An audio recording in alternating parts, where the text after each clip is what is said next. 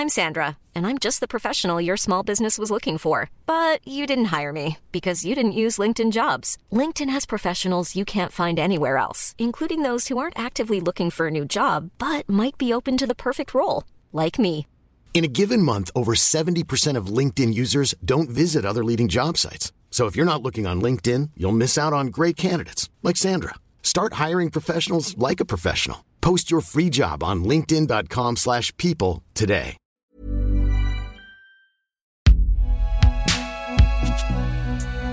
Binge audio.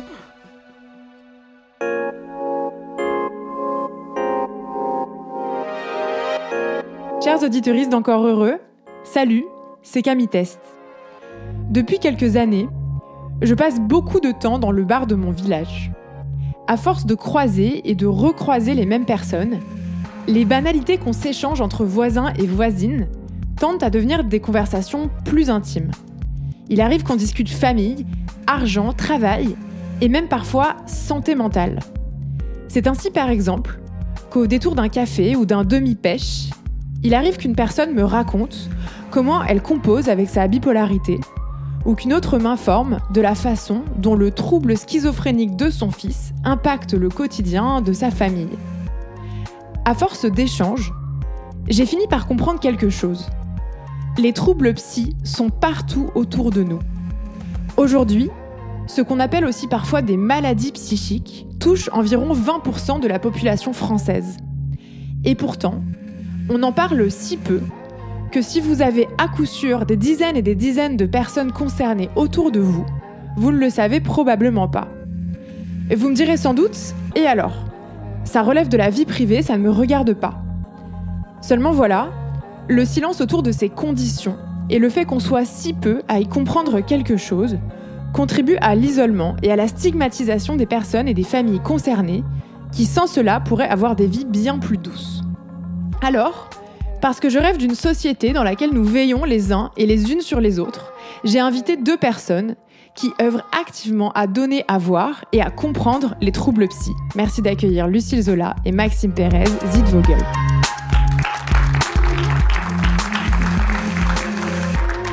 Bienvenue à tous les deux. Euh, vous êtes euh, cofondatrice de la Maison Perchée. Il y a quatre cofondatrices de la Maison Perchée. Vous faites euh, partie de ceux-là. Qu'est-ce que c'est, en bref, la Maison Perchée? Alors, en bref, la Maison Perchée, c'est une association non médicalisée basée sur la paire-aidance, PAIR, donc j'insiste sur ça, spécialisée pour les jeunes atteints de troubles psychiques. Euh, Qu'est-ce qu'on entend par troubles psychiques? Donc, c'est bipolarité, schizophrénie et troubles borderline. Elle a trois missions, cette association. Donc, la première, c'est vraiment donc soutenir ces personnes concernées via un programme qui s'appelle la Canopée, à, la fois disponible en ligne et dans le lieu qu'on a ouvert dans, dans Paris, euh, 59 avenue de la République, mais également à leurs proches via un programme qui s'appelle la Boussole. Donc, quand on entend proche, c'est à la fois les parents, les frères et sœurs, les conjoints, les enfants. Tout le monde est concerné via tout un panel d'activités aussi bien en ligne que dans le lieu. Donc ça, c'est l'objectif 1. Le second, c'est vraiment sensibiliser le grand public. Donc pour ça, on va dans les médias, dans les entreprises, dans les écoles. On fait des événements hors les murs. On, on a un lieu donc qui est ouvert, ce qui était hyper important pour nous pour éviter l'entre-soi, ouvert au grand public tous les matins, du mardi au vendredi et tous les samedis. Et le troisième objectif, c'est vraiment de contribuer à faire évoluer les méthodes en psychiatrie. Et ça passe par deux pôles. Le pôle santé, qui comprend donc déjà des brochures qu'on a fait à six mains soignants soignés avec Sainte-Anne qui sont disponibles sur notre site et dans plein d'hôpitaux maintenant. Aussi par les visites institutionnelles qu'on fait tous les mardis dans le lieu. Donc encore aujourd'hui, on est mardi. Euh, J'ai eu un hôpital de Villejuif qui est venu en- euh, visiter la maison perchée. Pourquoi ils visitent Pour mieux en fait comprendre ce qu'on fait et mieux en fait pitcher aux personnes concernées, ce qui est hyper important. Euh, mais à la fois aussi notre présence de plus en plus dans les congrès euh, en psychiatrie à travers la France. Et évidemment, via notre programme de péridance qu'on met en place au sein de la maison, mais qui n'a pas voué à être professionnel, mais vraiment être une initiation. Et le côté politique avec tout un panel de, de présence dans des comités euh, au niveau de la ville, au niveau du ministère, au niveau de la région, pour être présent et revendiquer l'importance de ce qu'on fait et exister euh, en, Ouais, Une sorte de plaidoyer. Voilà, en gros, ouais. La, la pérédance, c'est euh, le fait euh, de euh, d'accompagner des personnes quand on est nous-mêmes concernées par des troubles psy. Lucille, est-ce que, en deux mots, tu veux bien expliquer l'intérêt de la pérédance Euh, la péridance, tout le monde en fait, en fait, même sans s'en rendre compte. Euh, en psychiatrie, on a dicto la péridance et aider effectivement des personnes qui ont souffert des mêmes troubles ou des troubles similaires aux nôtres. Euh, et en fait, on se base sur notre expérience de vie, donc c'est ce qu'on appelle les savoirs expérientiels, les savoir-être, les savoir-faire. Euh, quand on est médiateur santé père, père aidant professionnel, on se base avant tout sur notre savoir expérientiel, même s'il y a des formations qui permettent de se professionnaliser euh, pour travailler dans des institutions hospitalières ou en association. Et à la Maison Perchée, vous vous adressez principalement aux jeunes. Pourquoi? C'est une bonne question. On la pose souvent. Non, c'est vraiment parce que pourquoi on a choisi la tranche 18-40 ans? Euh, D'une part parce que en moyenne le diagnostic c'est entre 18 et 25 ans, mais vraiment ça correspond à une tranche de vie. C'est premier boulot, premier amour, diagnostic, comment parler autour de soi, comment avancer avec. Et j'ai pas de terme parfait pour ça, mais pour moi c'est vraiment euh, dans l'espace-temps en fait. C'est pour moi c'est vraiment hyper euh, différent d'être diagnostiqué comme moi bipolaire en 2015 vs en 1995. Et pour moi, c'est hyper important de prendre ça en considération. Et maintenant aussi, un, un super contre-argument que j'ai, c'est qu'on est un peu victime de notre succès maintenant à la Maison Perchée. On a en, en moyenne un mois d'attente, voire un mois et demi. Donc voilà, donc en fait, euh, l'idée, c'est vraiment qu'on soit complémentaires et que pourquoi on a fait ça à la base? Moi, à la base, j'ai eu l'idée euh, dans mon hôpital psychiatrique il y a maintenant 7 ans, donc avant Maison Perchée. C'était tout bonnement parce que euh, voilà, on a créé ce qu'on aurait voulu avoir à la sortie de l'hôpital et rien n'existait pour les jeunes pour aller de l'avant. Et in fine aussi par rapport à ça, et je finirai là-dessus, c'est vraiment moi, entre mes deux hospites, où j'ai, la première où j'ai vraiment souffert et la deuxième où j'ai eu l'idée de créer l'assaut, c'était l'entre-deux, était de deux ans avec une tentative de suicide, comme 20% des bipolaires. C'était vraiment de permettre aux gens, en venant à la maison perchée, bah de, de gagner ce temps-là, en fait. Si à ce moment-là, on m'avait dit, va à la maison perchée, voilà. Donc c'était vraiment ce, toute cette boucle. Parce qu'en réalité, euh, euh, on est diagnostiqué d'un trouble psy, souvent après un passage euh, à l'hôpital. après, voilà, c'est comme un, un, autre monde qui se transforme complètement. Puis on sort de là, on rentre chez soi et qu'est-ce qui se passe? En fait, il n'y a pas spécialement de lieu bah, juste pour reprendre sa vie. Typiquement, un, un des premiers bienfaits qu'ont les gens quand ils arrivent à la maison perchée, les concernés, c'est vraiment de ah bah je peux parler de ça de façon juste entre guillemets normale et c'est un des premiers buts, c'est vraiment la resocialisation. Comme disait Maxime, on est aussi un café ouvert sur, euh, sur, euh, sur, euh, sur la cité. Donc il y a, y a des touristes, il y a des gens du quartier. Et ça, ça nous tenait vraiment à cœur qu'on fasse de la déstigmatisation de cette façon-là. C'est-à-dire qu'il y a des gens qui arrivent dans le, dans le lieu et on leur parle de santé mentale. Et d'ailleurs, je pense que c'est important de le dire, même si on y reviendra. C'est un lieu qui est magnifique, qui est hyper bien décoré, qui est lumineux. J'imagine que vous l'avez aussi pensé pour ça et comme ça. Euh, ouais, en vrai, l'idée, c'était vraiment de. Encore une fois, c'était de faire ce qu'on aurait voulu avoir. En fait, c'est parti de là. Donc, euh, on a eu la chance de trouver un local. Euh, bah, après beaucoup, euh, il se trouve que c'est ça, c'était ma partie. J'ai fait plus d'un an de recherche avec ma mère qui m'a aidé, mais de trouver un local qui était donc curé, donc en fait brut, et de pouvoir le voilà le façonner à la sauce euh, perchée dans le sens où qu'il soit à la fois au plafond accueillant moi le premier qui ai vécu la constention c'était important pour moi lumineux parce que accueillant avec une terrasse. Mais pourquoi une terrasse c'est pas juste pour une terrasse? C'est parce que aussi si tu as besoin de souffler deux secondes tu peux te poser dehors avec le métro devant accessible euh, avec un gros trottoir pour pas juste avoir passé la tête dedans. Euh, encore une fois moi le premier je déteste quand je vais à un endroit où où j'ai pas le temps de prendre le temps d'aller dedans en fait, tout simplement. Donc l'idée était que vraiment de trouver un endroit déjà dans le, on va dire dans le dans le coffrage, je sais pas comment on dit, mais c'était agréable et au-delà de ça, après de pouvoir, euh, il se trouve qu'à ce moment-là, on a trouvé un financement qui nous a permis de aussi nous amuser, mais toujours en étant en pensant que c'était important d'impliquer toute l'équipe dans le sens où voilà tout le mobilier on l'a fait avec les adhérents, avec euh, de la récup, enfin voilà tout était pensé pour que euh, que tout ait in fine du sens et soit pas juste un bloc euh, que ce soit pas justement comme l'hôpital de jour ou alors que justement des touristes viennent au hasard et disent ah ça a l'air trop cool ce café en fait ils savent pas du tout que c'est, c'est de la folie. Tu parles de contention, est-ce que peut-être tu peux euh, expliquer ce que c'est que la contention aux auditoristes qui ne sauraient pas forcément? Ouais, la contention, c'est un truc euh, super sympa. non, enfin après, moi, je peux en parler rapidement parce que je l'ai vécu dans un état un peu perché, dans le sens où j'étais en, pleine phase de manie, qui est une phase de bipolarité, mais voilà, moi j'ai eu un, c'était suite à un rapatriement et en fait, voilà, c'est euh, la contention, c'est voilà, on se retrouve attaché, on peut pas, on n'est pas libre de ses mouvements et euh, à vivre, euh, c'est très très compliqué. J'ai pour habitude de dire justement que je souhaite pas à mon pire ennemi de vivre le moment où justement je me suis réveillé, attaché, sans comprendre pourquoi j'étais là, et vraiment, littéralement attaché. Et voilà, donc le fait, mais in fine, après, après quelques années de réflexion, évidemment, enfin, il y a tout un débat en France sur abolir la contention un livre de Mathieu Bellassel. Ouais, voilà, qui est venu notamment à la Maison Perchée pour en parler.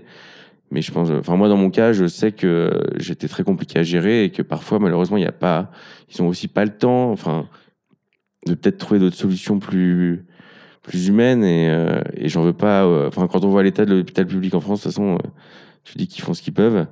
Mais voilà, donc c'est juste que c'est c'est hyper délicat pour quelqu'un de se retrouver attaché, sachant que moi le premier, je savais pas du tout que ça existait encore en fait. Dans la prochaine heure, on va euh, essayer de comprendre, euh, outre ce que sont euh, les troubles psy, comment est-ce que, en tant que société, ben, on fait pour prendre ces troubles le mieux, entre guillemets, à bras le corps, même si bon, l'expression n'est pas forcément très bien trouvée. Quand on n'est pas directement concerné, comment est-ce qu'on fait pour être le ou la meilleure allié possible? Pour ça, avant de continuer, je vais accueillir Daniel Batoula.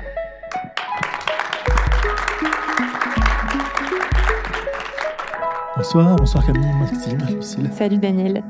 Euh, Daniel, c'est toi euh, qui m'as parlé la première fois de la Maison Perchée. Je sais que euh, en quelques années à peine, c'est un endroit, un lieu, un projet qui est devenu finalement assez intéressant pour tout le domaine de la psychiatrie. Euh, oui, alors moi, là, je t'en ai parlé et en fait, euh, comment est-ce que je l'ai découvert? Ben, C'est grâce à une patiente. C'est une patiente qui m'a parlé de la Maison Perchée il y a quelques années, je ne connaissais pas du tout. Je suis allé sur leur site, j'ai vu des campagnes de crowdfunding, des, des, des choses, ce qu'ils étaient en train de mettre en place. Ça m'a beaucoup intéressé. J'ai participé et puis au fur et à mesure, j'ai continué à les suivre. J'ai vu des reportages, j'ai vu plein de choses et je me suis dit, euh, c'est ce qui manque. C'est ce qui manque dans le domaine médical. Nous, on a euh, le savoir médical, on a les traitements, on a de la stabilisation. On essaye de tricoter avec les moyens qu'on a pour faire, euh, pour aider un maximum les personnes. Mais il n'y a pas de, à l'extérieur, on n'arrive pas à atteindre le grand public parce que la psychiatrie, la santé mentale, c'est très très stigmatisé et quand moi je parle à des personnes que je ne connais pas beaucoup, je leur dis que je suis psychiatre, il y a un blocage directement. Ils veulent pas trop me parler, ils ont un peu peur, ils se disent ah il va m'analyser et ainsi de suite. Lucille? Yes, en fait c'est vraiment, euh, je travaille aussi euh, en tant que médiatrice santé père euh, au CEJA donc à Sainte-Anne, et il y a vraiment de la stigmatisation aussi pour les soignants et ça on l'oublie souvent. Mais même les soignants en psychiatrie sont stigmatisés. On va revenir sur la question de la stigmatisation parce que c'est euh, hyper hyper important et je pense euh, au cœur du sujet qui nous occupe. Mais avant, euh, je pense que ça serait important de définir les troubles psy. En fait, qu'est-ce que c'est concrètement les troubles psy, Daniel? Troubles psy, c'est une pathologie psychiatrique, donc de santé mentale. c'est une pathologie médicale. ensuite, on se spécialise en psychiatrie, donc dans la et euh, c'est un trouble qui va atteindre la personne à tel point qu'elle va avoir du mal à fonctionner dans la société. Ça va atteindre son environnement familial, son environnement professionnel, son environnement de loisirs. Et ça se manifeste de différentes façons selon le trouble. Ça peut être une dépression, un trouble bipolaire, une schizophrénie, un trouble de personnalité. C'est quelque chose qu'on ne choisit pas, qui nous arrive. Euh, tu as parlé de 20% des personnes. 20%, euh, ça fait une personne sur 5. Je vous laisse euh, compter combien vous êtes dans la salle, compter combien vous êtes quand vous écoutez ce podcast et regardez autour de vous, il y a des personnes qui ont un trouble psy. Vous le savez pas parce qu'on n'en parle pas, parce que c'est stigmatisant. Le trouble psychiatrique, c'est ce qu'on appelle toujours un diagnostic par élimination, c'est-à-dire que avant de parler de pathologie psychiatrique, on vérifie qu'il n'y ait pas d'autres pathologies du corps. Si vous avez un problème hormonal, si vous avez un problème de thyroïde, si vous avez une tumeur cérébrale, euh, peut-être que vous pouvez avoir des symptômes psychiatriques, de dépression, de euh, d'hallucination, euh, de différents symptômes qui en fait ne sont pas psychiatriques, qui sont somatiques, hein, qui sont d'ordre d'autres pathologies médicales. Et une fois que ces diagnostics ont été éliminés, là on va dire, ok, c'est peut-être quelque chose de psychiatrique. Donc il y a aussi cette difficulté par rapport au diagnostic psychiatrique où il y a ce qu'on appelle un retard à la prise en charge. À la Maison Perchée, vous accompagnez euh, pour autant euh, des personnes avec euh, seulement trois catégories de troubles, bipolaire, schizophrénique et borderline. Pourquoi avoir choisi de vous concentrer sur ces troubles-là? En fait, on a tout bêtement, entre guillemets, choisi les troubles par lesquels on était nous-mêmes concernés. parce qu'on se sentait plus légitime, d'une part, même si je pense qu'on peut faire de la pérédance avec des personnes qui ne souffrent pas du même trouble. Ouais, après, c'est un par catégorie, en fait. C'est souvent, enfin, c'est toujours les trois ensemble. Et aussi parce que, après, on peut aussi traiter des comorbidités, évidemment, parce qu'il y en a tout un panel entre les addictions, euh, les problèmes d'alimentation, enfin voilà, il y a tout un panel de choses. Mais vraiment, ouais, c'est la classification qui fait que aussi. Et au-delà de ça, euh, il existe des choses déjà sur, pour tout un panel de pathologies. Mais sur ces trois-là, il y avait, euh, bah, il y avait rien. Euh, voilà, tout simplement. Alors que, pour info, il y a 2 à 3% de bipolaires dans la population, 1% de schizophrènes. On peut peut-être citer des chiffres. C'est 1,3 million de personnes en France euh, atteintes de bipolarité aujourd'hui, 680 000 troubles, personnes atteintes de troubles schizophréniques. Et d'ailleurs, ça vaut peut-être la peine de préciser qu'en fait, il n'y a ni une bipolarité, une schizophrénie. Ce sont en fait des troubles qui sont euh, euh, très multiples. Daniel? Tout à fait. Euh, dans le, dans le monde médical, on a deux euh, dictionnaires des pathologies. Donc, il y a le dictionnaire plus américain, le DSM. On est à la cinquième version actuellement. Euh, si euh, au niveau de la France, on va plus utiliser la CIM, Classification internationale des maladies, faite par l'OMS. On est à la onzième édition. Ça nous permet de faire des diagnostics de pathologie. Donc, c'est, c'est comme un livre de recettes. En fait, si vous avez des pommes, euh, des œufs, de la farine et du sucre, ben vous pouvez faire une tarte aux pommes. En gros, donc différents symptômes qui vont donner un diagnostic. Mais si vous avez des pommes, ça peut être aussi utile pour faire de la compote de pommes. Donc un symptôme, ça peut être dans différents syndromes, différentes pathologies, et donc euh, il faut pouvoir regrouper ces différents symptômes pour faire un diagnostic.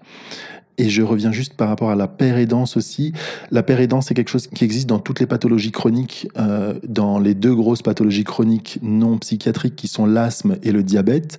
Les médecins, ils ont une certaine connaissance, mais en fait, à un moment donné, ils se rendent bien compte, et les, euh, endocrinologues et les pneumologues le disent, euh, qui est-ce qui va nous former le plus C'est les patients, parce que c'est les patients qui vivent au jour le jour avec leur pathologie, qui vont dire, ah tiens, il faudra peut-être faire ça, il faudra peut-être faire ça, ou est-ce qu'on pourrait essayer de développer développer quelque chose pour ce type de symptômes ou ce type de choses. Et euh, il y a beaucoup de choses d'innovation qui sont à l'initiative des patients dans ces pathologies-là. Et en psychiatrie, ça manque énormément. Donc la pérédance en psychiatrie, ça va permettre de développer et ça va permettre de former les médecins euh, parce que ils ont une certaine, euh, on a une certaine connaissance, mais on n'a pas toute la connaissance et les patients nous apportent énormément de choses. Comme je vous l'ai dit, hein, moi, la maison perchée, c'est une patiente qui m'en a parlé. Hein. Et là, quand tu parles de, de, ça, tu parles en fait de sortir d'une logique très verticale, très descendante de la médecine, avec un médecin qui serait une sorte de sachant euh, euh, duquel découlerait en gros euh, des savoirs, des soins, etc. Mais pour aller vers quelque chose de plus dans les deux sens et aussi de, de plus horizontal. Plus d'horizontalité on a tous à, tout à chacun à apprendre de l'autre et, euh, et nous, en tant que médecin, on va avoir une, une connaissance très médicale, mais une fois qu'on l'a partagé aux patients, eh ben voilà. Et puis à un moment donné, on est en 2023, 2024 presque, euh, sur Internet, vous trouvez exactement les choses que nous on apprend aussi en cours. Donc euh, à un moment donné, ça se trouve aussi très facilement différentes choses pour faire des diagnostics ou des suspicions de diagnostics. Hein. Maintenant, les gens ils viennent, ils ont beaucoup d'éléments et ils disent, je pense que j'ai peut-être ce type de trouble parce que il y a il y a ça, il y a ça. Et ça permet aussi de euh, pallier ce retard diagnostique. Les gens sont formés, les gens sont informés. Il y a des podcasts, il y a des euh, chaînes YouTube, il y a des, euh, des bandes dessinées, il y a plein de choses pour lesquelles les gens se documentent et se disent ah mais en fait ça fait ça, me parle ce livre que je viens de lire? J'ai l'impression qu'on parle de moi tiens ça me parle ce podcast que j'ai entendu et ben je vais peut-être me pencher sur cette problématique que j'ai depuis des années et essayer de comprendre et avoir un diagnostic c'est important de le préciser. Pour moi, il faut faire très attention à l'autodiagnostic. C'est un peu le pendant de ce que disait euh, Daniel il y a une minute. C'est que, effectivement, c'est chouette. Il y a plein de contenus, plein de choses qui se font. Mais attention à, justement, à, à s'autodiagnostiquer, ce qui est vraiment un vrai problème en ce moment. Et euh, donc, attention aux comptes qu'on suit. Alors, les troubles psy, ce sont euh, plutôt euh, des maladies chroniques. On vous dit, on ne guérit pas, mais euh, on se rétablit. Lucille, je sais que c'est quelque chose que je t'ai entendu dire déjà. Est-ce que tu peux nous expliquer ce que ça veut dire On ne guérit pas, mais on se rétablit? On ne se guérit pas, effectivement. Oui, on se rétablit. C'est apprendre à vivre avec le trouble. Il y a plusieurs choses qui, qui rentrent en jeu. Donc, ça peut être la médication, ça peut être aussi la famille. En fait, c'est tout l'entourage, tout ce qu'on met en place au jour le jour pour arriver euh, à s'adapter en fait. C'est une adaptation avec ses troubles euh, pour pouvoir mener la vie qu'on a envie de mener, faire les études qu'on veut, sortir avec ses amis, enfin des, des, choses courantes de la vie de tous les jours euh, qui peuvent paraître normales pour personne.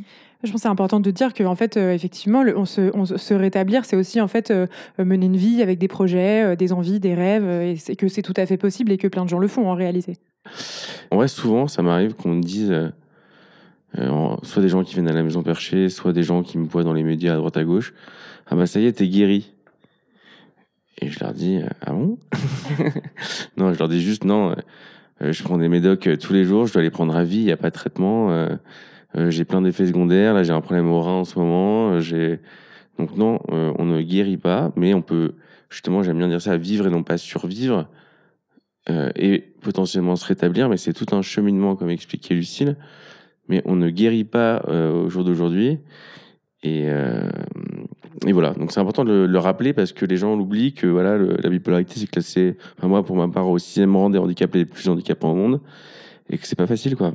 Et que que très souvent les gens l'oublient ou se rendent pas compte. C'est d'ailleurs aussi pour ça que si un jour vous venez euh, à la maison perchée dans le café, on a fait le choix de faire dans l'entrée euh, un choix de huit statistiques euh, relatives justement à ça, en fait, à la vie plus au quotidien, sur le long terme, dont une qui est en moyenne une personne concernée à 10 à 20 ans de moins d'espérance de vie. Et ça fait relativiser un peu sur ah t'es guéri parce que on ne guérit pas. C'est le côté un peu dark, désolé, mais. C'est important de le dire. C'est la hein, vérité, en fait. Faut pas l'oublier parce qu'après, les gens, ils se rendent pas compte. Et c'est un traitement à vie avec des effets secondaires, avec plein de choses. Alors, il y a maintenant plein de classifications aussi, par exemple, dans les troubles schizophréniques. Euh, je vous parlais avant de la CIM et, de la et du DSM. Il y a une autre classification qui s'appelle la WKL, qui a plus un petit peu pour les experts euh, de la schizophrénie, et là on parlait de sous-type de, euh, de, de, troubles, euh, la schizophrénie, dans cette classification WKL, il y a 35 types de schizophrénie. Donc non, il n'y a pas un seul type de schizophrénie. En fait, il y a autant de types de schizophrénie qu'il y a de patients, parce que chaque personne va avoir ses symptômes qui vont être exacerbés à certains moments, puis d'autres non. Et puis en fait, chaque personne, selon son, son moment de sa vie, en fait, le moment où elle part de chez du domicile, au moment où elle a un emploi, au moment où elle change de, de de pays ou quoi que ce soit. Et à chaque fois, il y a quelque chose à, stabiliser, à revoir. Donc, effectivement, il y a le trouble ou le diagnostic de base, mais ensuite, il y a toujours une adaptabilité, il y a toujours à revoir et à refaire les choses un petit peu. Alors justement, l'un des grands problèmes euh, avec les troubles psy, euh, plus que les troubles eux-mêmes, c'est euh, que ce sont des conditions auxquelles la plupart des gens ne connaissent rien ou pas grand-chose, ou bon, un, certain nombre de croyances, d'idées reçues. Et ça, ça vient avec des mauvais conseils. Je vous propose qu'on écoute plusieurs témoignages sur le sujet. Encore aujourd'hui, alors qu'on m'a diagnostiqué un trouble psy il y a des années, j'ai des proches pour me dire Tu as pensé à arrêter ton traitement? Tu as pensé au yoga? Pour moi, ça minimise ce que j'ai, et ça ne m'aide pas du tout. L'une des choses qui a été le plus violent pour moi, avant de recevoir un diagnostic de trouble psy, ce sont les mots de certains de mes amis qui me disaient Mais non, t'inquiète, t'as rien. C'est à force de croire que t'as quelque chose que tu vas le déclarer. Lorsqu'il s'est avéré que j'avais bien quelque chose, j'ai pris conscience de la culpabilisation qui venait avec ce genre de phrase. Comme si j'avais fait tout ça pour attirer l'attention sur moi et qu'à force, je m'étais créé une maladie. Qu'est-ce que ça vous évoque, euh, Maxime et Lucille, ces témoignages? C'est des choses que j'ai déjà entendues. Par exemple, quand j'ai décompensé en Irlande à Dublin, euh, mes collègues ou mes amis à l'époque me disaient Non, mais ça va passer, ça va passer. Mais ramener de la bière en pensant que ça allait m'aider. Pas forcément la bonne solution, mais euh, ce moment de la déclaration de la maladie, je me rendais compte de ce qu'on appelle l'insight, quand on se rend compte de ces troubles aussi. Dans, dans le trouble psychotique, on, a du mal à, à, questionner. Et quand on arrive à questionner le truc, c'est encore plus, un peu plus douloureux, j'ai envie de dire. Effectivement, comme tu disais, l'insight, donc c'est la prise de conscience quand il y a quelque chose qui va pas. Parce que dans un trouble psychiatrique, comme tu l'as dit aussi avant Maxime, il y a un moment où on se rend pas compte de ce qu'on est en train de faire. C'est pour ça que ben, y a parfois des moments où on, on est hospitalisé euh, sous contrainte euh, et puis on peut être contentionné euh, et, ainsi de suite. Et, et puis il y a un moment donné où en fait ben, on se rend compte que tiens, la façon dont je pense, elle n'est pas tout à fait correcte. Ce que mon cerveau m'envoie comme information, euh, c'est pas tout à fait exact. Euh, là, je suis allé voir euh, prendre acheter une baguette de pain à la boulangère. Euh, en fait, si elle m'a souri, euh, c'est pas parce qu'elle est prête à attendre un guet-apens. Mais c'est mon cerveau qui m'envoie des informations comme ça et. Il faut réussir à prendre du recul avec ça. Et ben ça, c'est pas évident. Et en général, quand on développe un insight assez fort, il y a une, une, phase un peu plus sombre qui apparaît, c'est une phase de dépression parce qu'on se dit waouh, euh, j'ai ce trouble, j'ai des traitements qui me stabilisent plus ou moins. Il y a des moments ils font bien effet, il y a des moments ils font moins effet. Euh, bon ben, j'espère que j'arriverai à toujours être stable et je sais qu'il y a certaines choses que je vais pas pouvoir faire parce que sinon ça va me déstabiliser complètement et, euh, et bon voilà, je dois faire des des croix ou mettre certains objectifs à plus tard parce que je peux pas les faire là maintenant. J'ai besoin de plus de temps. Maxime? Non, moi je dirais juste euh, que justement j'ai essayé d'arrêter le traitement une fois euh, pour voir. Et voilà, je suis retourné à l'hôpital. Donc tout simplement non, mais que justement c'est important de bah, de se rendre compte que voilà encore une fois c'est c'est à vie et que en fait euh, t'en as besoin et qu'au début c'est super dur de l'accepter. Moi le premier je voulais pas prendre de médicaments. Et euh, on m'a conseillé au début de prendre euh, moi à l'époque je prenais beaucoup de drogues et de voilà tenter plutôt des drogues. Et ce que j'ai fait mais qui à terme voilà non. Mais après moi j'ai toujours déliré sur drogue et drugs en anglais qui font que ces médicaments c'était dans ma phase. Euh, au final, c'est des drugs, c'est du lithium, c'est bien, machin, bref. Mais tout ça pour dire que, ouais, moi, euh, et maintenant, les gens, j'ai pris le temps aussi, c'est hyper dur, en fait, de faire comprendre aux proches. Et aux très proches, c'est encore plus dur. Parce que forcément, ils vous connaissaient avant et alors justement, pour pas pour pas être cette personne euh, qui dit t'as essayé d'arrêter ton traitement et de faire du yoga euh, ou euh, t'inquiète c'est dans ta tête, j'imagine que la première chose à conseiller aux gens, ben c'est de s'éduquer, de lire des choses, d'écouter des podcasts. On peut peut-être conseiller ben, votre podcast, La Perche, où on apprend plein de choses sur les troubles psy. Un autre podcast aussi qu'on adore avec Daniel qui s'appelle Dingue, qu'on peut écouter sur RTS, une radio suisse. vous proposez aussi sur votre site un certain nombre de brochures extrêmement bien expliquées sur chacun des troubles psy, mais aussi sur la question de la stigmatisation. Euh, justement, sur la question de la stigmatisation, euh, je pense que ça peut être important de revenir sur les stéréotypes et les idées reçues, et notamment euh, la question de la dangerosité. Souvent, les troubles psy sont associés avec l'idée d'une dangerosité. les personnes avec des troubles psy seraient potentiellement dangereux, alors qu'en réalité, ça c'est quelque chose qu'on apprend notamment sur votre site internet, les personnes avec des troubles psy ont 11 à 13 fois plus de risques d'être victimes de violences physiques. Donc en fait, c'est le contraire. Oui, c'est tout à fait ça. C'est un des plus gros cliché, on va dire, sur, par exemple, sur la schizophrénie. Et en fait, oui, c'est l'inverse. On va être plus, plus souvent victime, euh, victime de, d'actes malfaisants que euh, dans la population normale. Par rapport à. Euh, j'ai l'exemple de quelqu'un, par exemple, qui, qui souffre de schizophrénie et qui était dans le RER e et qui parlait à tout le monde, qui allait parler à tout le monde. S'il y a quelqu'un qui est un peu mal luné ou je sais pas, ça, ça peut vite se transformer après en agression, quoi. Ça, c'est un exemple. Je sais pas si tu en as d'autres. Mais... Euh, non, moi, c'est plus euh, bah, les médias, quoi. Malheureusement, c'est trois pas en avant, deux pas en arrière, en arrière enfin tout le temps, quoi. Et c'est assez horrible de se rendre compte que justement que que le grand public euh, reçoit plein d'informations comme ça, tandis que nous, on se on se démène derrière pour pour essayer de trouver des solutions pour justement faire comprendre aux gens que non, c'est l'inverse et que mais ça c'est le gros combat de la maison perchée. Et pour le coup c'est ce que je gère moi à la maison. C'est euh, tout ce qui est grand public communication événementiel enfin tout ce qui touche euh, tous les gens pas concernés. Et c'est de trouver un moyen et euh, des moyens pour justement ce que je pense que un minima 90% des gens qu'on touche à chaque fois, parce qu'on fait beaucoup, beaucoup, beaucoup de contenu de vidéos, de médias, c'est toujours les mêmes personnes. C'est justement de trouver la solution pour sortir de ce cercle et d'avoir un effet, dans l'impact hyper, hyper vrai et honnête et pour que euh, ça fasse effet boule de neige par la suite et que tout le monde comprenne une bonne fois pour toutes que, que dès qu'il y a un tueur en série, tout le monde se dise pas tout de suite en réflexe numéro Ah bah c'est un schizophrène. Justement, euh, je crois que c'est important pour que les gens se rendent bien compte de réaliser qu'aujourd'hui, il y a des collectifs de familles qui se battent pour euh, changer le nom schizophrénie tellement c'est stigmatisé. Moi, j'ai une réponse à ça. Bah, ça, c'est Maxime qui parle. C'est dans la vie, il y a une question de temps, mais de priorité. Voilà. Donc après, on interprète comme on veut.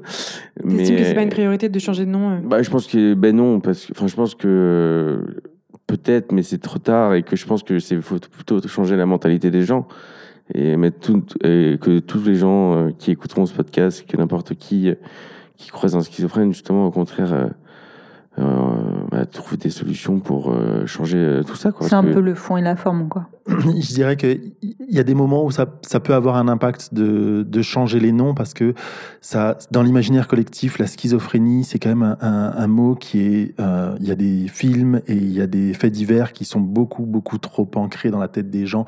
Et je sais pas si on arrivera à se débarrasser de ces stigmates-là. Euh, tout à l'heure, tu parlais de contention. On utilise ce terme-là. On n'utilise plus le terme d'attaché. Parce qu'attaché, ça renvoie à quelque chose de très négatif. On utilise le terme de contention qui va contenir la personne et on n'est pas là pour l'attacher, on est là pour la contenir, donc pour la- l'aider elle-même et pour se protéger. Le, le trouble bipolaire, c'était la, la, la Psychose maniaco-dépressive. psychose maniaco-dépressive, merci, qui a aussi changé de nom. Et il y a des moments où peut-être qu'un changement de nom peut faire évoluer certaines mentalités. C'est c'est- c'est une grosse question, hein, mais je, ouais, c'est- dans- les choses faciles à mettre en place, euh, est-ce qu'il n'y a pas déjà euh, le fait d'arrêter d'utiliser, de faire des abus de langage et d'utiliser par exemple l'expression euh, il est schizo pour une personne euh, qui euh, changerait d'avis ou on est tous bipolaires, ce genre de choses qu'on entend souvent? Bah ça, si, évidemment, déjà. Et euh, il y a une différence entre lunatique et bipolaire, c'est souvent la grande diffusion. Enfin, diffusion, ça veut rien dire. Euh, confusion. Et non, mais c'est surtout euh, dans les, enfin, surtout dans les discours ou même à l'Élysée ou sur quotidien ou dans plein d'endroits, c'est utiliser le mot schizophrène à d'autres sciences, pas pour parler d'une personne, mais pour parler d'une situation. C'est ça qui fout euh, le bordel, j'ai envie de dire. Ou des humoristes qui utilisent le terme de bipolaire hein, en disant j'ai changé trois fois d'avis, je suis bipolaire. Ouais, Non, pas tout à fait. Non, là, il faut, faut, faut pouvoir euh, revenir en arrière et se dire non, mais ça, c'est pas possible. Vous pouvez En vrai, pas moi, je dis que je utiliser. suis tripolaire, hein, parce que j'ai bipolaire, c'est euh, t'as des manies, des, des, des dépressions, mais t'as un retour à la normale, le timide.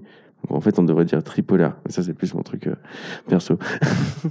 C'est vraiment euh, vu comme une insulte. En fait, les gens s'en s'en servent comme insulte. Euh, sinon, c'est un nom de maladie, les gens s'en servent comme insulte. Dans les autres euh, conseils euh, assez simples à mettre en place, j'en ai trouvé un sur votre site, c'est de ne pas utiliser le, le- le nom de la maladie comme une identité, c'est-à-dire ne pas dire il est schizophrène ou elle est bipolaire, mais plutôt il est atteint d'eux, elle est atteinte d'eux, euh, pour éviter d'identifier la personne à sa maladie. Vous êtes d'accord avec ça? Oui, ben, c'est vraiment le cœur aussi un peu du métier de médiateur santé-père, parce qu'il y a la stigmatisation, mais il y a aussi l'auto-stigmatisation. Et du coup, pour faire baisser euh, cette auto-stigmatisation, beaucoup, enfin, on a beaucoup besoin de, de pères aidants ou que les médecins aussi expliquent euh, aux patients déjà même. euh, J'ai perdu le fil. que c'est pas que c'est pas que c'est pas une, une honte ou que, que en fait essayer de, de sortir de la Oui, voilà, de la honte de- des propres clichés qu'on a sur sa maladie en réalité. C'est ça. Et moi, pour, moi, je pense que chacun fait ce qu'il veut, en fait.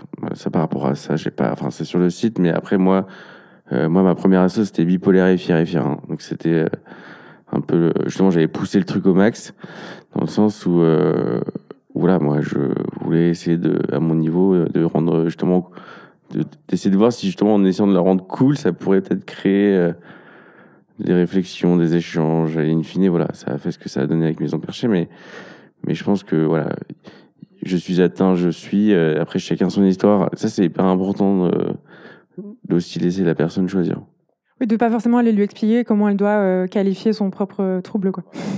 C'est vraiment la phrase rien sur nous sans nous aussi. euh. Donc toutes ces idées reçues, euh, elles contribuent euh, à la honte, on l'a vu, à l'auto- à l'auto-stigmatisation, au silence autour de ces maladies.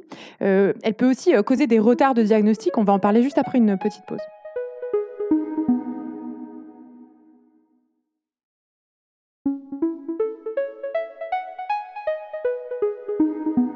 L'un des intérêts euh, de s'éduquer très fort sur les troubles psy, c'est euh, que cela peut favoriser euh, une prise en charge rapide. On écoute un témoignage de quelqu'un qui a pu être dépisté tôt.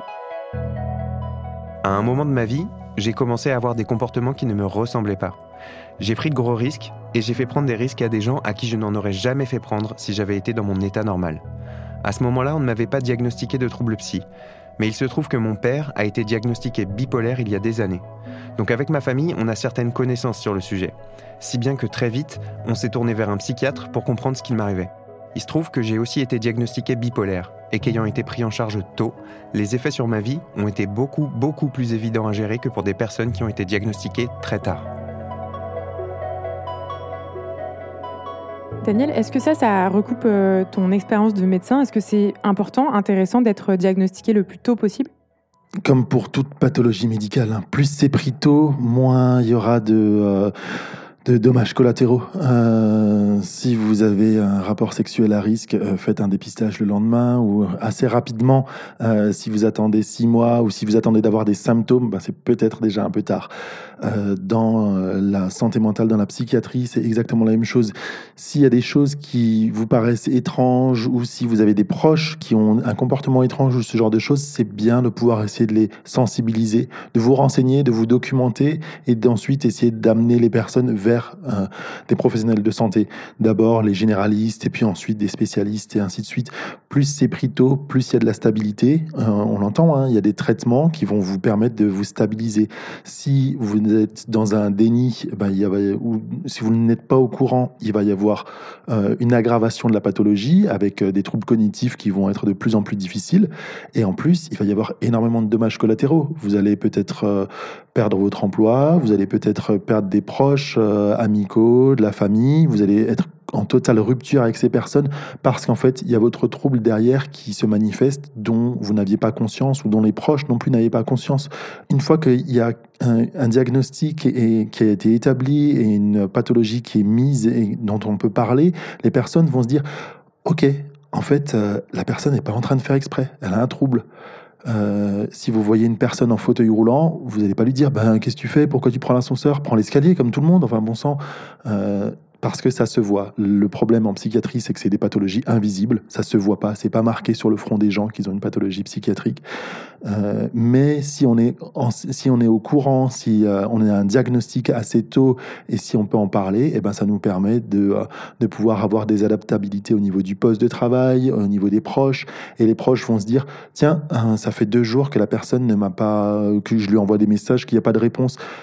C'est pas qu'elle boude ou c'est pas que elle a peut-être pas de réseau non, c'est peut-être qu'en fait, il y a quelque chose de plus important. Je vais essayer d'aller la, voir ou faire quelque chose. Donc, plus le diagnostic est posé tôt, plus ça va aider la personne, ça va éviter tout ce qui est dommages collatéraux. Je n'ai pas parlé des agressions, mais il y a énormément de personnes qui sont en vulnérabilité psychique, qui subissent des agressions. On en a parlé un petit peu juste avant. Mais euh, ça, c'est euh, un, des dommages collatéraux les plus, les plus importants. Hein. Et puis, plus c'est pris tôt, moins il y a d'hospitalisation. Et euh, vous pourrez nous dire, hein, mais euh, je suis pas sûr qu'une hospitalisation ce soit quelque chose d'agréable à vivre. Pas vraiment. on parlait de la contention, mais il y a aussi autre chose. Il y a l'HDT, donc l'hospitalisation à la demande d'un tiers, qui est violent pour la personne concernée et aussi pour les familles, puisque les médecins en fait euh, demandent, demandent à la famille de signer un papier pour que la personne ne puisse pas sortir. Et, et du coup, souvent, on en veut à la personne qui a signé, etc. Et il y a un documentaire euh, très bien sur, euh, sur qui est expliqué qui s'appelle 12 jours, parce qu'en fait, à partir du moment où on est hospitalisé à la demande d'un tiers, il y a 12 jours qui s'écoulent avant qu'on puisse passer devant le juge. Donc en fait, on a une maladie psy et on passe devant euh, un juge des libertés plusieurs fois pour demander de, de, sortir de l'hôpital. Donc ça aussi, ça peut être assez violent. En France, il y a deux endroits où on peut vous priver de votre liberté, c'est la prison ou l'hôpital psychiatrique.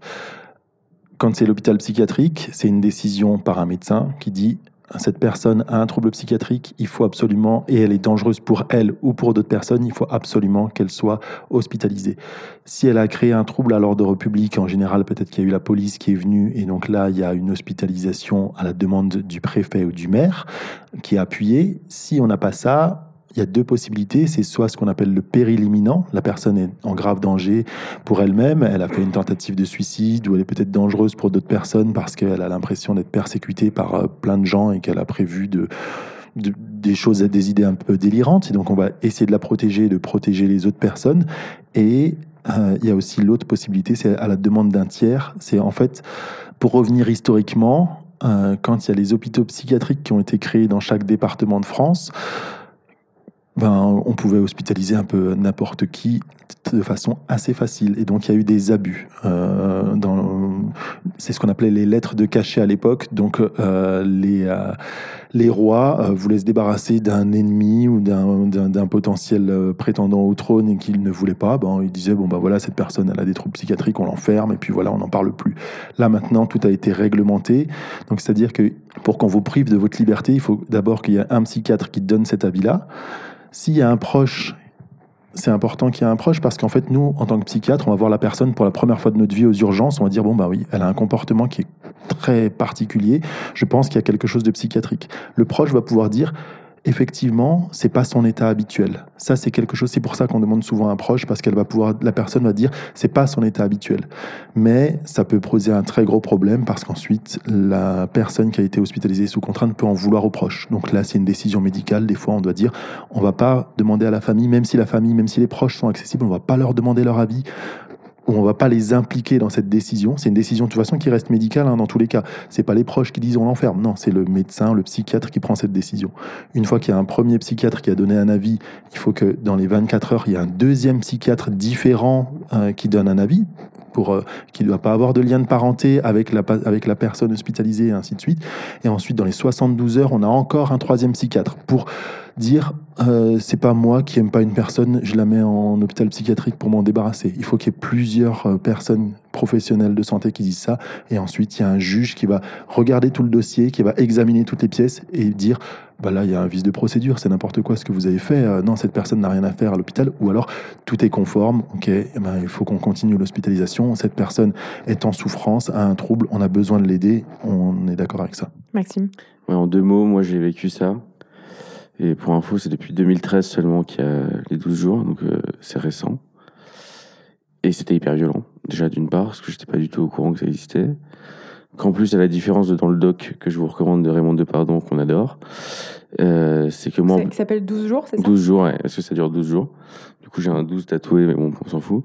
Et euh, mais ça me rappelle euh, c'est ces 12 jours qui étaient quand même assez puissants. Et juste, ouais, moi, il, en plus, elle était en tenue d'avocat, donc forcément, tu te demandes ce que tu as fait, quoi. Tu prends un avocat, tu passes ton juge, parce que tu un avocat. C'est quand même assez dur. Et pour clôturer pour euh, amener à réfléchir à tous les gens qui écouteront ce podcast, c'est à la fois, pour revenir à la question initiale, euh, moi, du coup, j'ai eu de la chance qu'on m'a posé un diagnostic immédiatement parce qu'en fait, j'avais plein de bipolaires dans la famille sans le savoir. Donc, je vous invite toutes et tous d'en en parler entre vous, autour de vous, parce que c'est trop important et ça peut faire gagner du temps. Et moi, j'en ai beaucoup voulu. Déjà, ma famille de m'avoir hospitalisé au-delà de ça, d'avoir caché que j'avais plein de bipolaires dans la famille. Même si, in fine, ça m'a permis d'avoir un diagnostic euh, immédiat, à la différence de 7 ans en moyenne pour un bipolaire moyen, ce qui est, euh, je me mets à leur place, horrible. Et au-delà de ça, de découvrir pendant les deux jours euh, qu'il existait encore des électrochocs en France. Et ça, j'avoue, ça a été hyper violent d'avoir ce combo ultime de toujours euh, contention, attaché, électrochoc. Bienvenue dans le monde de la psychiatrie, quoi. Mais encore est-il que pour les électrochocs, j'ai entendu plein d'histoires différentes, dont des très belles. Qui, ça a pu sauver des gens, comme ça a pu faire de la, perdre la mémoire à beaucoup de gens aussi. Mais c'est quand même important de le signaler, parce que je pense que pour le coup, ça, 95% des Français pensent que ça n'existe plus. Effectivement, c'est ce qu'on appelle, on a changé un peu le nom, mais on appelle ça de la sismothérapie, mais c'est ce qu'on appelle euh, fréquemment des électrochocs. Euh, c'est dans des cas euh, très particuliers, quand il y a des dépressions très très majeures, quand il y a des symptômes très résistants dans les troubles schizophréniques et ainsi de suite. C'est plus comme à l'époque, c'est fait sous anesthésie générale, il y a une surveillance, il y a plein de choses. Euh, je vous conseille la chaîne YouTube Psylab, c'est de deux psychiatres qui font de la vulgarisation de la psychiatrie avec des extraits de films et de séries pour démentir un petit peu ce qui est montré dans les films, ou aussi pour parler au plus grand nombre. Et ils font aussi un très beau reportage ou une, une, un petit épisode sur la sismothérapie en 10-15 minutes euh, pour avoir plein d'informations. Et justement, pour, euh, pour ne pas euh, peut-être euh, en arriver là, on arrive à, tu disais, euh, l'idéal, ça serait de ne pas arriver à une hospitalisation. Mais du coup, c'est quoi les signes qui peuvent nous mettre euh, sur la voie? Parce que c'est vrai que si euh, c'est des sujets qu'on ne connaît pas du tout, bah, en fait, comment est-ce qu'on sait qu'une personne devrait peut-être être prise en charge ou aller voir un psy pour voir ce qu'il en est? C'est quoi les signes? Déjà, il faut venir à la maison perchée. Facile.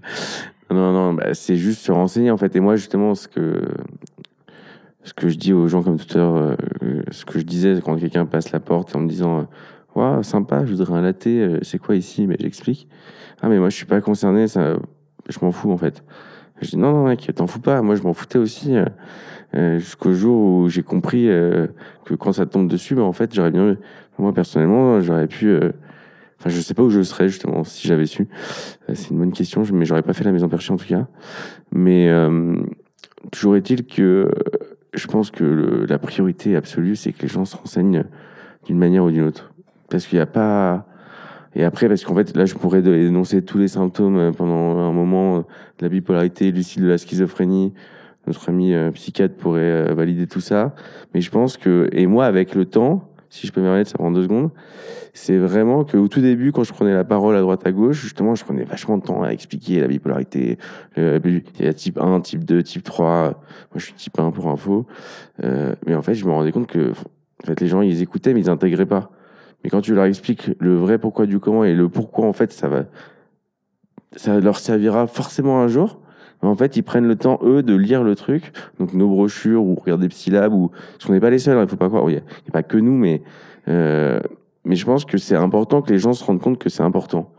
Et euh, je sais pas si ça répond. Euh, Si ça répond, et j'avais envie euh, de vous renvoyer vers une source que moi j'ai découverte euh, en travaillant sur cet épisode qui m'a beaucoup intéressée. Euh, C'est un site qui s'appelle santépsyjeune au pluriel.fr euh, avec euh, un, certain nombre de rubriques euh, qui s'appellent Je m'inquiète pour quelqu'un et dans lesquelles on peut cliquer sur euh, des éléments du genre les autres euh, trouvent euh, mon proche bizarre ou ça semble aller très vite dans sa tête ou on a du mal à comprendre son discours. Donc c'est comme ça des, éléments, des choses qu'on constate chez les proches euh, qui peuvent nous mettre sur la voie d'un trouble psy. J'ai trouvé ça assez intéressant parce que finalement, euh, euh, c'est vrai. Enfin, comment comment est-ce qu'on fait quand on trouve que quelqu'un a un, comportement un petit peu différent d'habitude euh, Vers quoi on se tourne? Bah, Ce site, par exemple, est très bien fait euh, pour comprendre ce qu'il faut faire concrètement. Quoi. Ouais, je suis d'accord. Et euh, en fait, l'idéal, c'est justement de prendre le temps, de prendre le temps et de p- pas être dans la dans la rapidité. Enfin, c'est des sujets tellement importants. Là, on prend de l'info euh, sans arrêt avec euh, tout ce qu'on peut lire, voir partout. Et en fait, c'est juste que je pense que euh, justement, ça rejoint mon adage que je dis à, qui fait chier tout le monde à la maison perchée. C'est dans la vie, rien n'est question de temps, mais de priorité. Mais c'est tellement vrai. En fait, je pense que il y a des sujets sur lesquels il faut prendre le temps. Euh, quelle que soit l'info, en fait, c'est pas parce que c'est santé psy jeune ou psylab ou ou discuter avec une personne concernée au café ou euh, en parler à Noël avec votre euh, copain.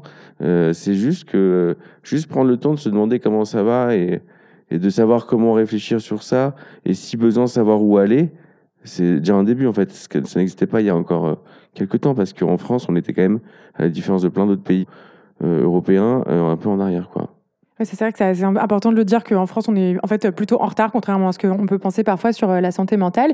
J'avais aussi envie de vous dire que depuis 2019, euh, on a euh, un truc incroyable qui nous vient d'Australie, qui est le concept de formation de premier secours en santé mentale, formation PSSM, qui sont des formations qu'on peut faire. Ça coûte 250 euros, mais ça peut être financé pour certains publics, des étudiants notamment et des publics précaires.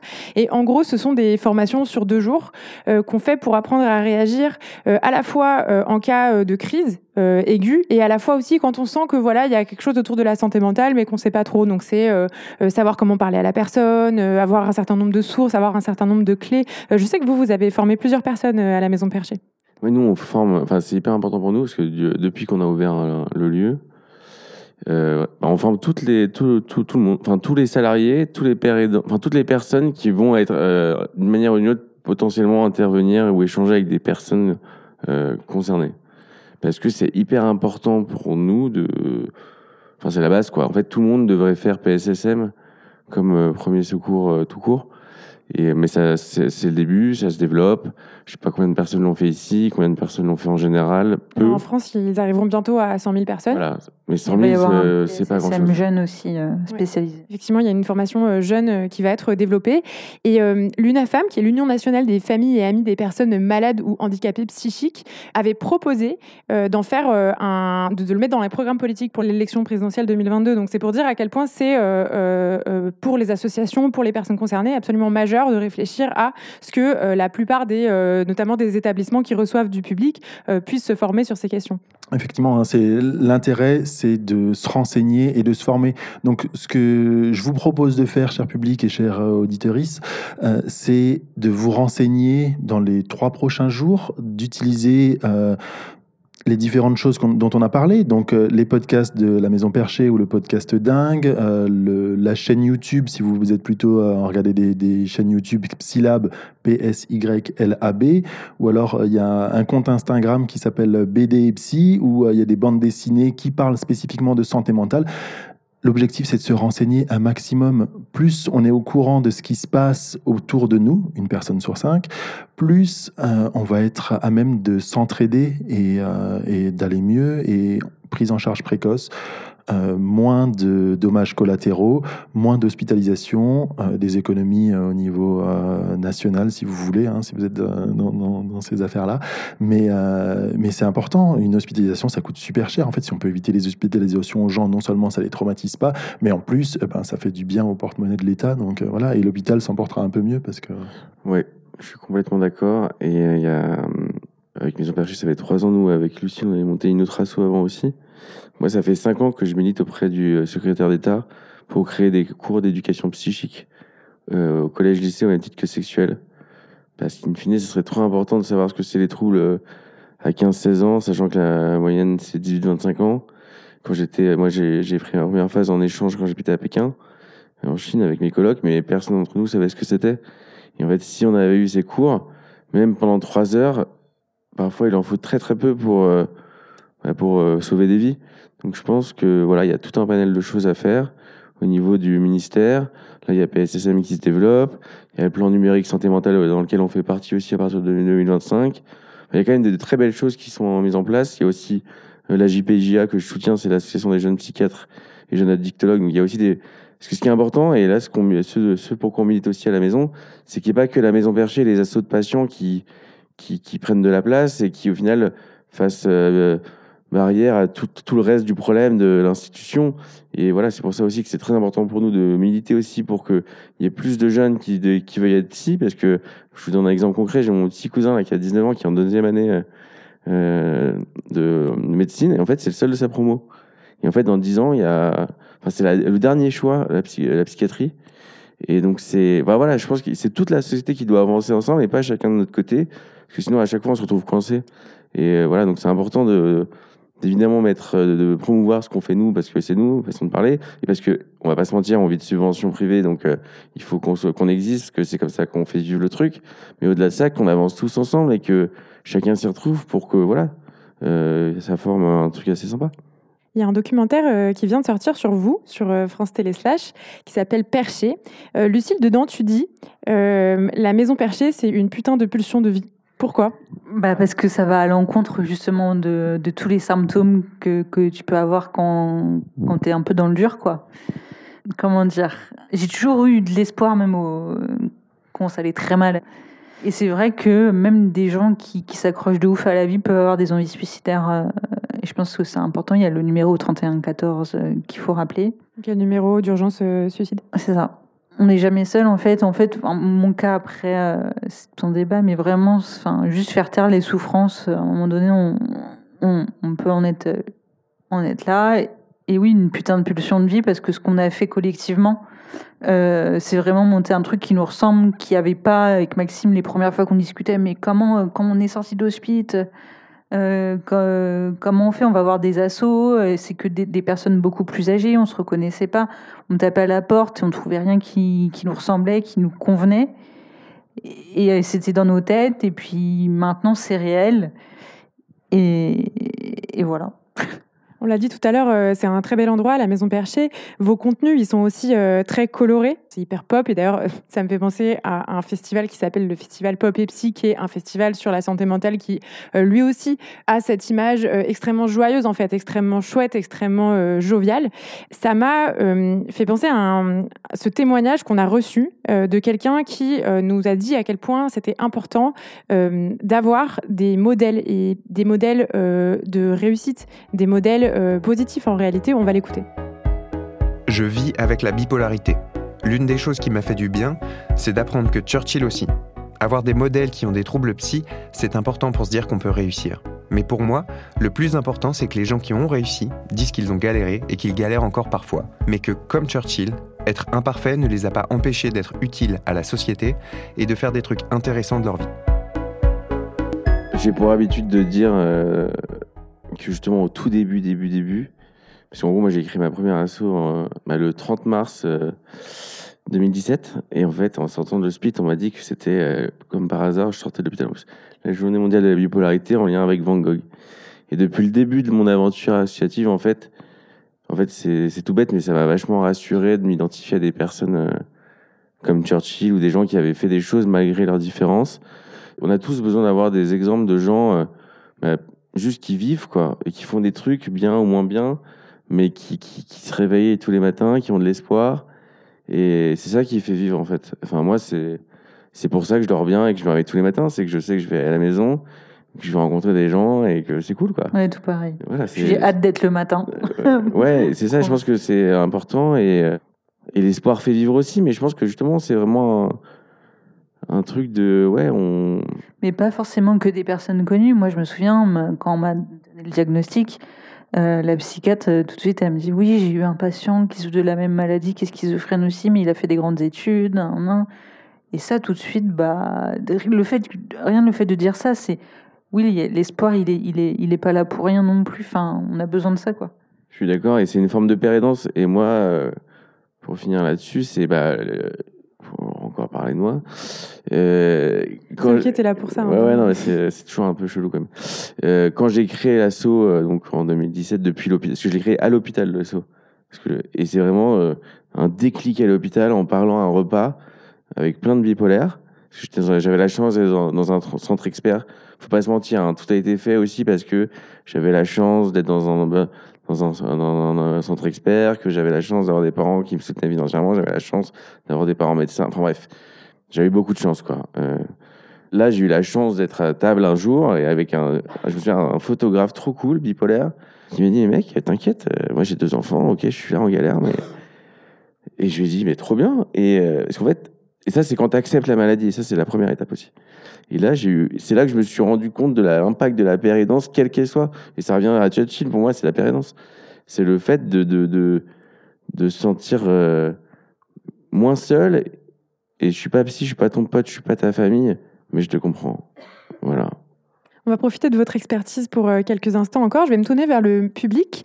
Si vous avez des questions, des réactions, envie de partager quelque chose, je vous inviterai à lever la main. Euh, moi, j'ai une question. euh, Est-ce qu'il y a des facteurs euh, qui exposent davantage certaines personnes à des maladies mentales, comme, euh, je ne sais pas moi, la classe sociale, la précarité ou, ou même le genre?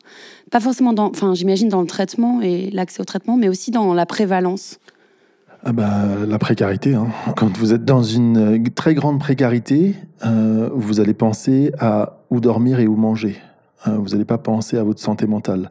Donc, ben, vous allez être plus exposé plus à des risques euh, psychiatriques et plus à des risques de traumatisme encore. Et euh, ben, il y aura un énorme retard si jamais vous avez un trouble parce que euh, personne va se dire Tiens, le SDF que je croise tous les jours, j'ai l'impression qu'il a peut-être un trouble psychiatrique. Ben non, parce que ben, lui, il est déjà dans une urgence de où dormir, où manger.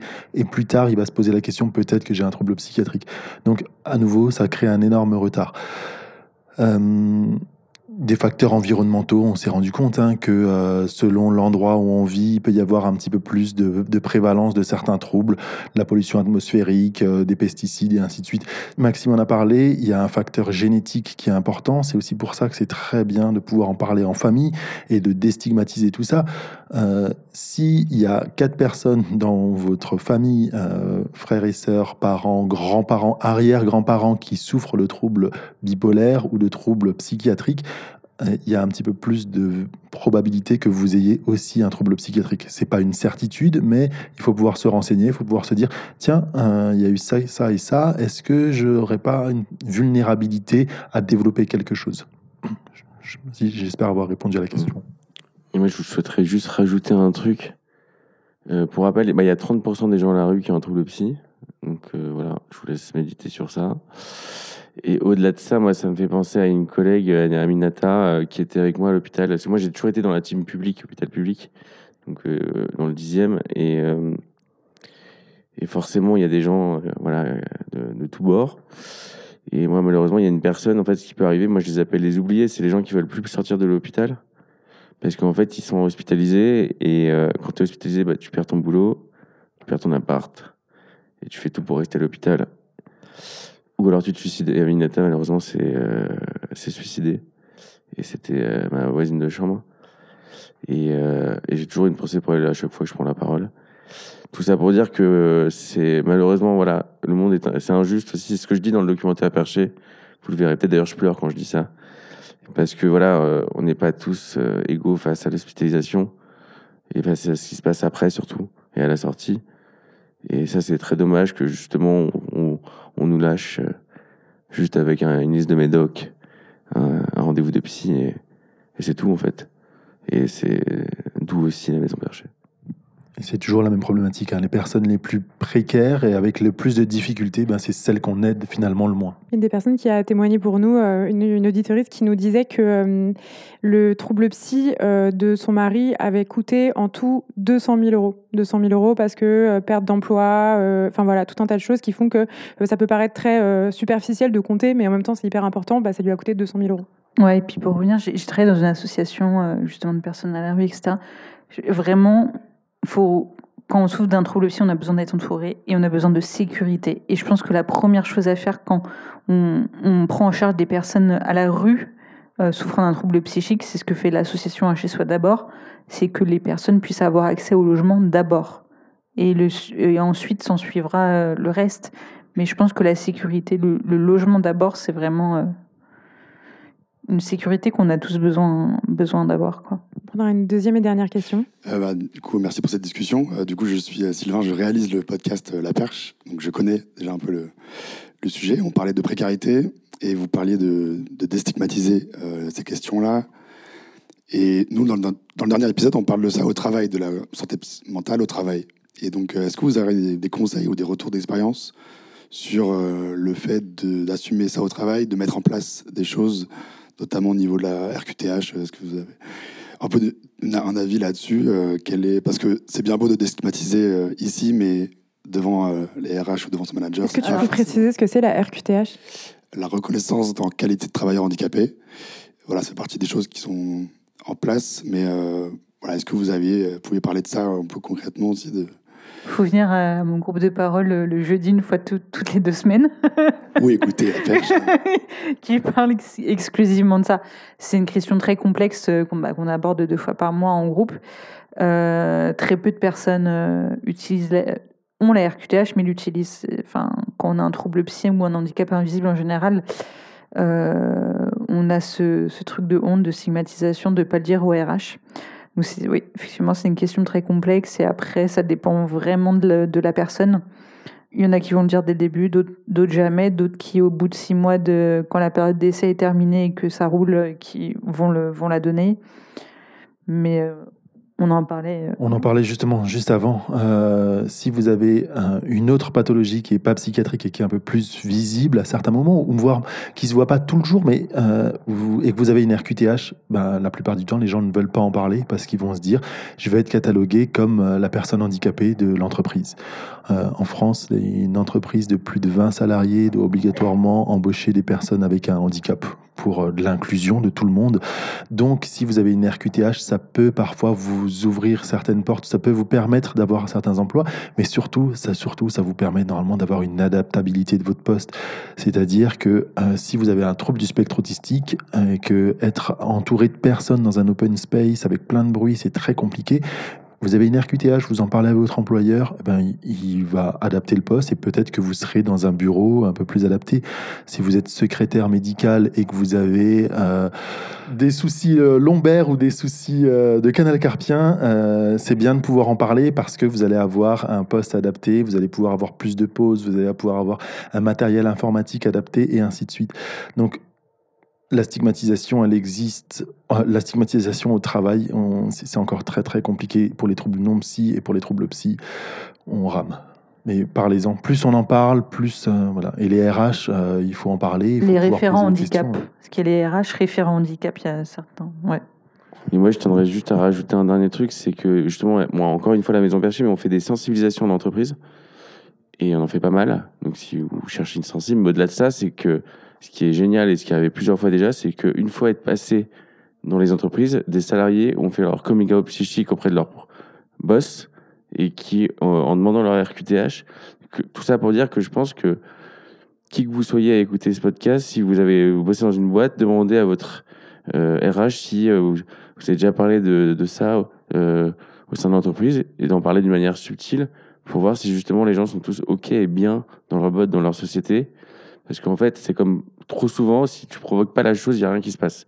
Donc soit vous vous faites comme ça, euh, parce que moi j'ai déjà entendu un cas d'un collègue euh, qui est bénévole à la Maison Perchée, qui lui a eu une hospice d'un mois, qui a dû trouver avec l'aide d'un médecin une maladie qui durait un mois pour pouvoir justifier son arrêt. J'étais là, waouh. Genre waouh. Est-ce que ça veut dire que si on n'est pas spécialement euh, concerné par un trouble psy, on peut euh, et qu'on travaille dans une entreprise, on peut aller aux ressources humaines et demander euh, ce qui est fait pour l'accompagnement de tous les handicaps et bah, en fait faire ce travail en se disant que comme ça, si un jour quelqu'un est concerné, la personne n'aura pas à le faire? Exactement, comme dans la vie personnelle. Ça peut être un super exercice. Allez dans votre entreprise si vous n'avez pas de troubles psy, allez dans votre entreprise et ouais, leur Il y a demandez. 6% normalement, et en fait, s'ils les ont pas, ils doivent payer des amendes. Et, 6% de travailleurs. euh, ouais, et du coup, ils nous font venir en sensi pour compenser les. C'est un délire. hein. On va prendre une compris. dernière question. Je vous propose qu'elle soit rapide dans sa question comme dans sa réponse. Merci. Euh, ma cousine a été diagnostiquée euh, schizophrène pendant un voyage, enfin à son retour d'un voyage en Inde. Et vous parliez euh, tout à l'heure de Dublin, je crois, et, de Pékin. Est-ce qu'il y a un lien entre le voyage et le, et le déclenchement? En général, il y a une sensibilité de base et tout élément qui va perturber ça de façon majeure va faire émerger le trouble. Il, aurait, serait venu peut-être un peu plus tard euh, de façon moins, moins aiguë ou euh, plus doucement, mais euh, consommation de toxiques, on part de chez les parents, déménagement, changement de pays, c'est pour certaines personnes c'est très anodin de prendre l'avion, d'aller à l'autre bout du monde, de parler une autre langue et de, de- voilà. Mais en fait c'est quand même un- c'est quand même un sacré stress que, que vous faites subir à votre organisme et à votre psychisme. Et quand il y a une vulnérabilité en dessous, ben hop, c'est la petite goutte d'eau en fait qui fait déborder le vase. hein. Et donc euh, souvent c'est pour ça que il y a des phases aiguës qui se retrouvent après un voyage, après une prise de toxique, après une rupture, après un deuil, après un événement de vie stressant. En fait. Moi, j'aime bien résumer ça quand je le dis à mes potes. S'il en faut peu pour être trop heureux. Genre, vraiment, c'est ce petit truc en plus.